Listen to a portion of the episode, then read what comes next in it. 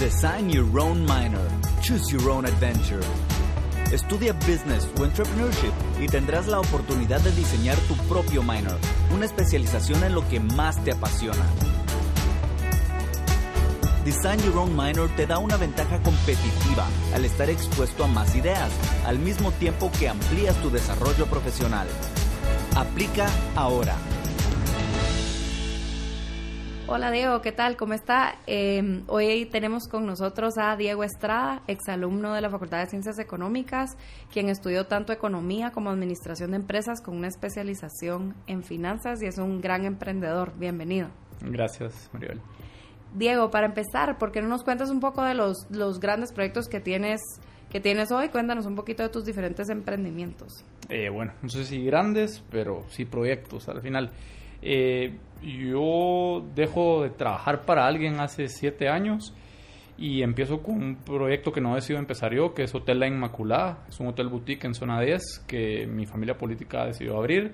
Pierden el administrador a los dos meses de abierto y yo ejecuto como el plan y, desarrollo la marca. Eh, ahorita duplicamos la capacidad instalada, o sea, nos expandimos a tener 20 cuartos. Es un proyecto que lleva siete años, eh, no estudié hotelería, eh, pero yo trabajé en, en Dominos y en Campero y ahí me dio como una, idea de lo que es la hospitalidad y lo que son eh, lo que es alimentos y restaurantes. A los dos años yo siempre había tenido ahí sí que el bug de querer emprender y se me abre la oportunidad por un emprendimiento que, que tenía eh, mis sobrinos, que es la fototeca, de abrir abajo en el edificio que fundó mi papá eh, un café, porque era cuando 4 grados norte estaba muerto, eh, solo habían tiendas abiertas, era cuando habían matado el, lugar y había este, este mercado cautivo de estudiantes, 160 estudiantes que sacaban cursos de fotografía y no tenían a dónde comer. Abrimos Café Despierto con un concepto eh, todos los muebles eran reciclados eh, y, abrimos solo con bebidas a base de espresso y, lo que puedes sacar de una licuadora. Y luego fuimos agrandando el menú, metimos pizzas, metimos desayunos. Eh, se, se abrió la oportunidad de abrir una segunda sucursal, una tercera, una cuarta. Eh, y, uno empezó con una caja registradora, con, eh, decidió buscar un software, yo había trabajado en Business Intelligence en bastante de las empresas para, para las que había trabajado antes, entonces siempre fui un emprendedor con necesidad de datos, eh, qué estoy vendiendo, cuál es el mix, etcétera, etcétera, etcétera. Entonces busqué softwares, encontré unos hermanos de TechPan que tenían un software que se llama RPA Solutions, RPA Software, y ahí llevo dos años involucrado como gerente general ayudándoles en la administración y cómo crecemos eso. Ese proyecto tiene 150 usuarios ahorita, que hasta es, ya es bastante interesante. Entonces ha sido interesante primero ser, ser no fundador, pero CEO de una marca que nadie conoce, porque no compramos una marca como Marriott, Hyatt y ese tipo de cosas. De ahí ser el fundador de algo como Despierto eh, y luego ayudar a fundadores. Entonces creo que, que eh, siempre eso es lo que a mí me gusta, como trabajar en equipo, ayudar a la gente. Eh, no, no lo hago por, por ego de, yo ser el fundador, sino lo que me gusta es más trabajar, trabajar en grupo y trabajar y ver cómo soy apasionado de ver los modelos de negocio y cómo funcionan. Eso es lo que a, mí, más que, más que el dinero o, ese tipo de cosas. Excelente. ¿Y cuáles han sido eh, sus mayores retos en estos proyectos? Eh, pues bueno, eh, creo que eh, hace 8 o 7 años no estaba tan de moda el término de entrepreneurship o de emprendimientos. Ahora todo el mundo quiere abrir un food truck, todo el mundo quiere abrir un restaurante, todo el mundo quiere abrir un café, todo el mundo quiere tener un app.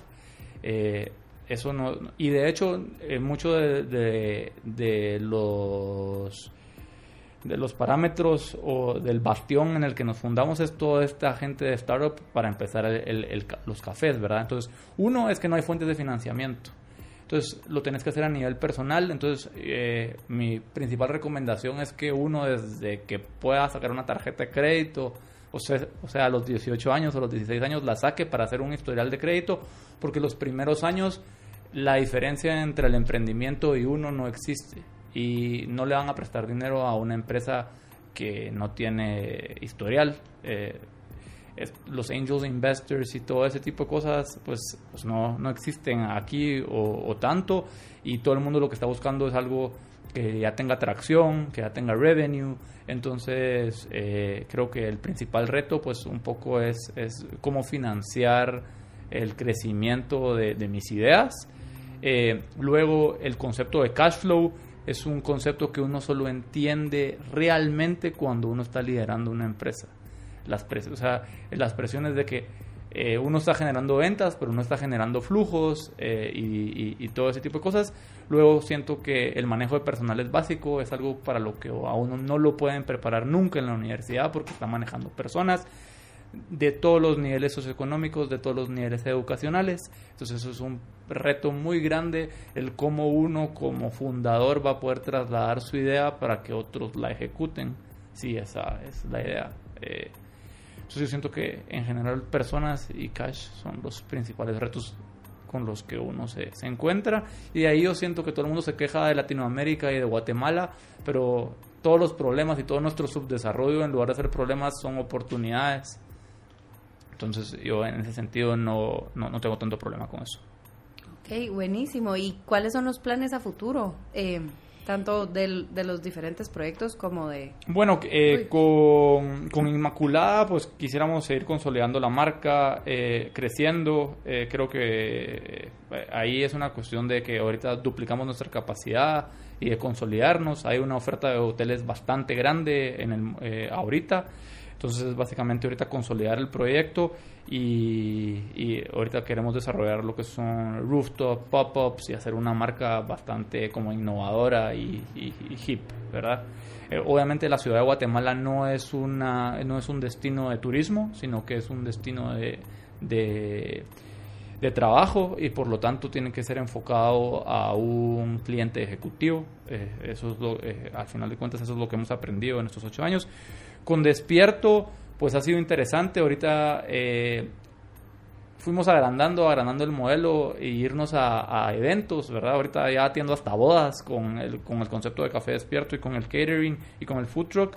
Y ahorita ha sido como go back to basics y abrimos un pequeño café dentro de los gimnasios Sporta. Entonces estamos eh, viendo esa migración, eh, eh, cómo se adapta el modelo de negocios a, en, un tamaño tan chiquito y creo que ese va a ser el futuro, entonces sería abrir uno o dos por año desde el otro año eh, y ir creciendo en la expansión.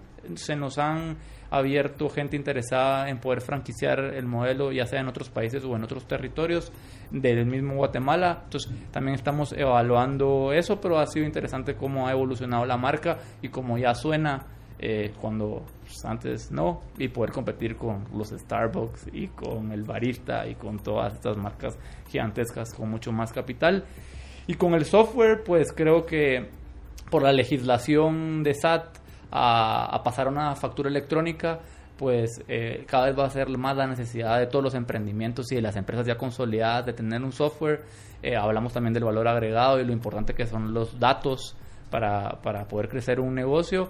Eh, y entonces tenemos un muy fuerte front-end, que es todo para tomar pedidos y para facturar, pero siento que el desarrollo del back-end para generar esos analytics y dashboards adecuados eh, para, para, poderlo competir a nivel mundial con, con todos estos eh, grandes competidores de Estados Unidos eh, es, va a ser lo interesante y lo que estamos buscando hacer o una, buscar una alianza con alguien que ya haya desarrollado la tecnología y solo nos podamos pegar con toda la facturación local porque si se necesita una solución tropicalizada que esté acorde a SAT porque los grandes players no están dispuestos a hacer un desarrollo para un país tan chiquito como Guatemala.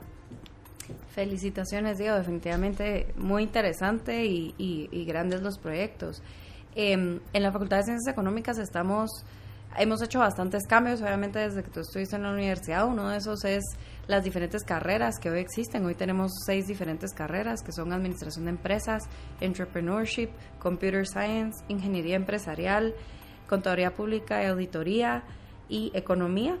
Em, y también tenemos varios minors. Sin embargo, estamos por lanzar un nuevo minor, una nueva especialización que es Design Your Own Minor, ¿Por qué? Porque creemos que hay muchos estudiantes que tienen una pasión específica, un interés específico y pues definitivamente nosotros no vamos a abrir 20 diferentes nuevas especializaciones, pero sí creemos que el alumno eh, en conjunto con algún mentor o algún experto en una área puede él mismo diseñar ahora con toda la facilidad que hay de plataformas eh, de aprendizaje, eh, convenciones internacionales, congresos, cursos especializados, centros especializados también de todo tipo de, de, diferentes estudios, eh, incluso aprovechar de tener internships donde en serio ellos puedan aprender y vivir, diseñar su propia experiencia académica de aprendizaje.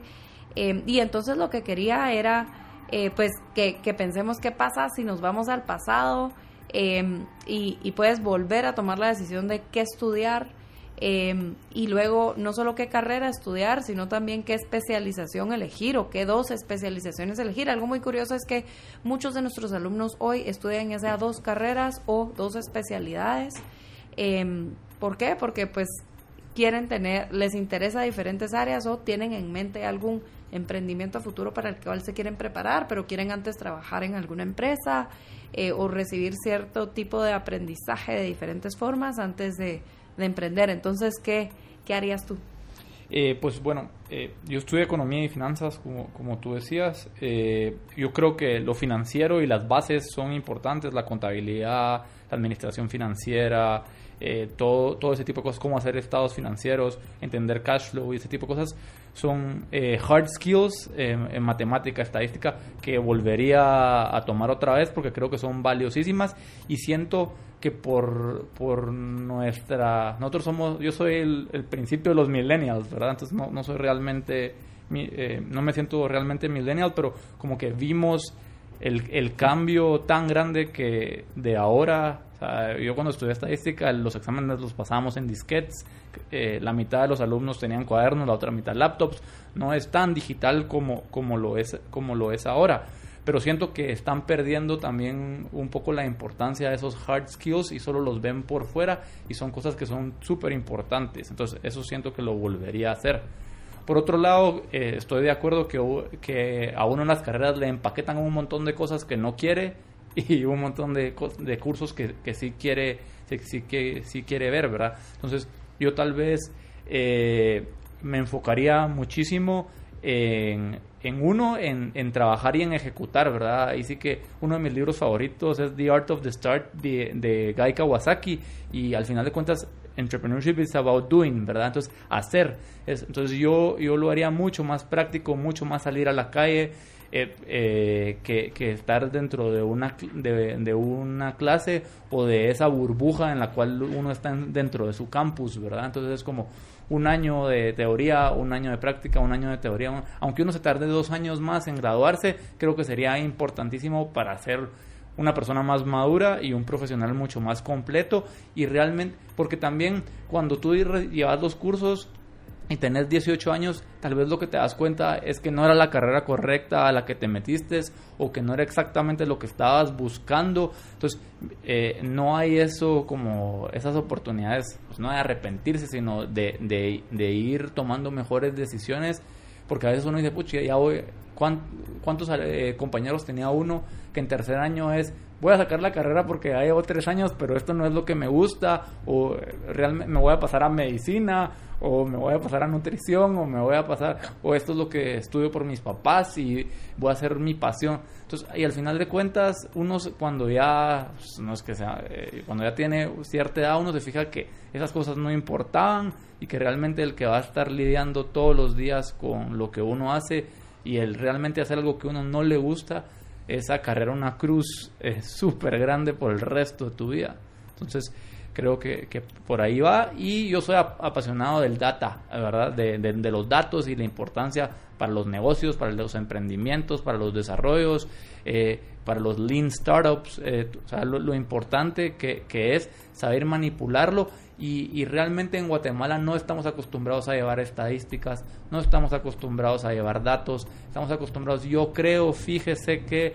Eh, mientras que Europa y Estados Unidos eh, están mucho, Asia están mucho mm, en años luz las estadísticas que tienen el control, o sea, todo lo miden desde los deportes eh, hasta hasta, hasta los negocios, ¿verdad? Entonces yo ahí creo que, que es donde, donde, donde estamos perdiendo la capacidad de hacer valor porque no, no llevamos récords y no tenemos esa rigurosidad.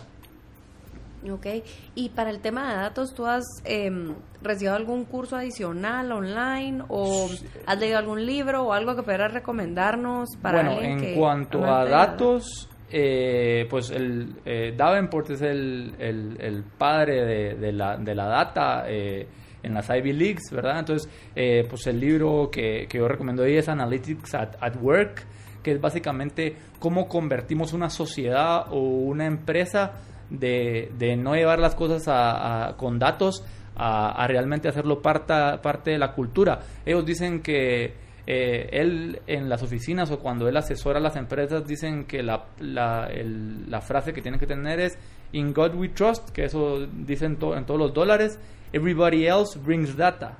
¿verdad? O sea, que si tú vas a ir a hacer una presentación a tu jefe o vas a ir a pedir dinero o lo que sea, es, si no traes datos para, para validar tu hipótesis, pues no sirve de nada, ¿verdad? Y, y cómo eh, al final de cuentas, a los que no les gustan los números dicen guácatelas, pero al final de cuentas, el, al igual que, el, que coding es un lenguaje para, para programar, los números es un lenguaje. Cuando uno lee un estado financiero, le habla eh, de cómo es una empresa, de a qué le prestan importancia. Entonces, lo importante que es eso. Entonces, yo recomendaría muchísimo a, a, Davenport y luego eh, todo lo que es execution, ¿verdad? Eh, las cuatro disciplinas de la ejecución de COVID y cómo eso está, tener eh, medidas de, para tomar decisiones, lo importante de tener métricas, los KPIs y todo ese tipo de cosas, pero que realmente sean números que vayan a influir con los resultados. Y, y ahí es cuando realmente se agarra esa cadencia de, de tener un scoreboard y estar viendo, porque al final de cuentas a veces uno no tiene claro qué es hacer un buen trabajo o qué es hacer lo malo. Y al final de cuentas, un número, o sea, cuando uno está viendo, un, ¿por qué nos encanta el fútbol? Porque saber quién va ganando es bien fácil, 1-0. Ah, uno desde los 5 o 6 años lo, lo, puede entender y por eso es que, o sea, y yo soy un apasionado de los deportes y creo que ahí es como, eh, ¿cómo estoy bien? Ah, me mido los tiempos, ah, eh, antes hacía una hora para correr, ahora hago 50 minutos. Entonces, ahí creo que es mucho más fácil poder hacerlo socialmente claro para una empresa, el, el ir tras de un objetivo con números. Ok, excelente. ¿Y alguna convención, congreso, instituto experto en el tema que, que o sea, o, alguna experiencia o internship o mentor que creerías que fuera muy importante en un minor de data analytics? O de algo así que, que si regresaras bueno, los, los, los, los, cursos de Harvard y de Stanford están, o sea, están, están eh, súper eh, en todo, como digo. Eh, Davenport me parece que, que, está en Harvard o, o está en Nueva York, en, en Columbia. Eh, él ya está bastante viejito, pero ahí sí que lo de Data Analytics es, es, es bastante sencillo. Eh, la cantidad de podcasts que hay ahora, o sea, la cantidad de recursos que hay para que uno aprenda. Supongamos, yo me, eh, yo tuve la dicha de, poder irme ir un verano a, Boston a, sacar cursos de finanzas y de, inversiones y para mí eso fue una excelente experiencia. Eh, si lo pueden hacer, pues, pues, pues, pues háganlo. Pues de hubs, o sea, está San Francisco, está Los Ángeles, está Austin, está, eh, o sea, está Boston por MIT y todo eso. Si pueden hacerlo, váyanse. Uno en particular, pues yo creo que todo va tan rápido ahora que, que, realmente es, fácil, es más de todo de, de, de, buscarlos. Eh, yo siento que hay muchísimas eh, influencias en ese sentido. Eh, podcast que yo oigo constantemente, pues Tim Ferriss, ¿verdad? Que obviamente habla muchísimo de, la cultura de startups y como y también lo psicológico de, de emprender. Eh, últimamente he estado muy aficionado a Gary Vanderchuk, eh, que él tiene una empresa, una agencia digital de, de, medios y también eh, es bastante interesante cómo está migrando todo lo de analytics al mercadeo, ¿verdad? O sea que si no hay un ROI para eh, es, al final de cuentas era, es bien difícil saber qué, qué return estás teniendo o cuántos ojos te están viendo y al final de cuentas él es una persona súper práctica y súper sin bullshit de, de, cómo, de cómo eh, administrar y cómo generar más awareness de, de, tu marca.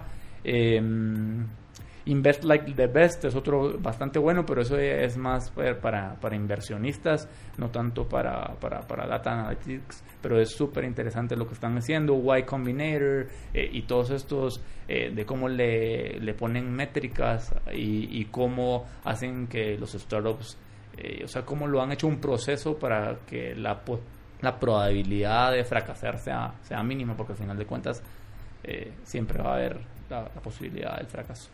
Ok, excelente. Y si como última parte nos puedes dar recomendaciones a, a, los alumnos que hoy van a iniciar, que sueñan tal vez con tener una empresa de software o poner un restaurante o algún día administrar un, un hotel, eh, de las diferentes experiencias que has tenido, ¿qué les recomendarías que hagan durante la U? O sea, aparte de, sus clases regulares, ¿qué cosas son muy importantes? Pues, pues eh, les diría que yo al final de cuentas he decidido que hay dos tipos de personas, ¿verdad? Las que no se sienten cómodas liderando y las que se sientan, eh, las que se sienten cómodas siguiendo. Obviamente eh, eso tiene una connotación negativa en nuestra sociedad y yo creo que no debería ser así. Eh, ahí sí que este Gary Vanderchuk dice el número 3 de Google o el número 7 va a ser mucho más dinero que millones de fundadores en, los startups, ¿verdad? Entonces no necesariamente un camino va a ser correcto o incorrecto. Pero, pero, pero creo que sabiendo uno eso y si a uno le gusta liderar y va a estudiar entrepreneurship, yo creo que hay que quitarse el cero lo más rápido posible, pongan algo, vendan limonada, o sea, en serio. O sea, e, esos pequeños emprendimientos van a tener un valor eh, muchísimo, pero todo el mundo es quiere la idea perfecta, quiere el, plan de business perfecto y no ejecuta. Eh, entonces, al final de cuentas, este Guy Kawasaki en The Art of the Start dice que si uno no lanzó su producto y uno no está arrepentido o le da pena haberlo hecho, se tardó mucho en lanzarlo. Entonces, creo que es bien importante como tirarse al agua con la idea más tonta que el, ahí sí que con el mínimo, el mínimo común denominador, láncenlo. O sea, lo que sea, vender t-shirts, vender gorras, o sea, al final de cuentas, la gente que no va a la U y que no tiene oportunidades, pues la gente que está en el semáforo aprende mucho, o sea, está aprendiendo muchísimo de qué se vende, cómo se vende, si le están generando ganancia. O sea, uno de cualquier emprendimiento puede aprender de vender Tortrix, en serio. Entonces, siento que eso es bien importante. De ahí lo que, lo que les digo de la tarjeta de crédito es súper importante. Como no hay acceso al crédito, ahí sí que yo empecé mis negocios con mi tarjeta de crédito y con bisacuotas.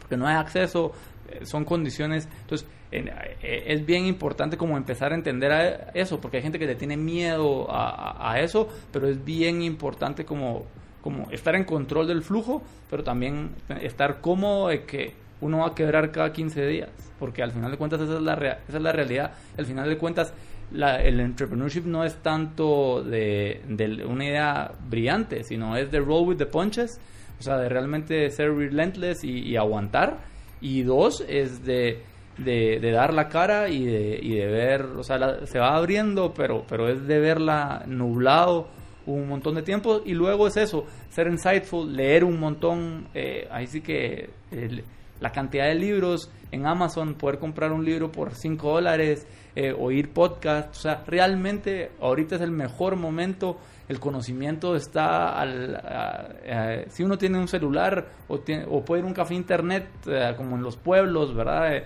en el interior del país y ahí, eh, ahí están las oportunidades, YouTube, la cantidad de tutorials, si uno quiere aprender cualquier cosa lo puede aprender hoy, eso es impresionante, o sea, la cantidad, la cantidad de contenido que existe es, es, impresionante, entonces solo hay que estar enfocado de la cantidad de mentiras que uno se cuenta, de, que no tengo tiempo, a qué horas me le va a dar tiempo, de en qué uno realmente está tomando su tiempo. En el tráfico se puede oír un podcast, eh, en el doctor se puede ver un video de YouTube, llevar un papel y lápiz. O sea, son, son cosas, pero realmente decir, yo hoy le, le voy a dedicar una hora a mi emprendimiento, aunque trabaje, aunque tenga las peores condiciones, aunque tenga que estudiar ocho horas y, y dormir. O sea, es, si uno ve la, o sea, lo que le ha tocado trabajar a la gente que ha llegado, o sea, nunca es fácil Entonces, como ser riguroso en ese sentido creo que es importante y es como que para mí la principal recomendación que le podría dar a alguien. Ok, pues muchísimas gracias por todo tu tiempo, Diego, y buena suerte con todos los emprendimientos. Te agradecemos. Gracias.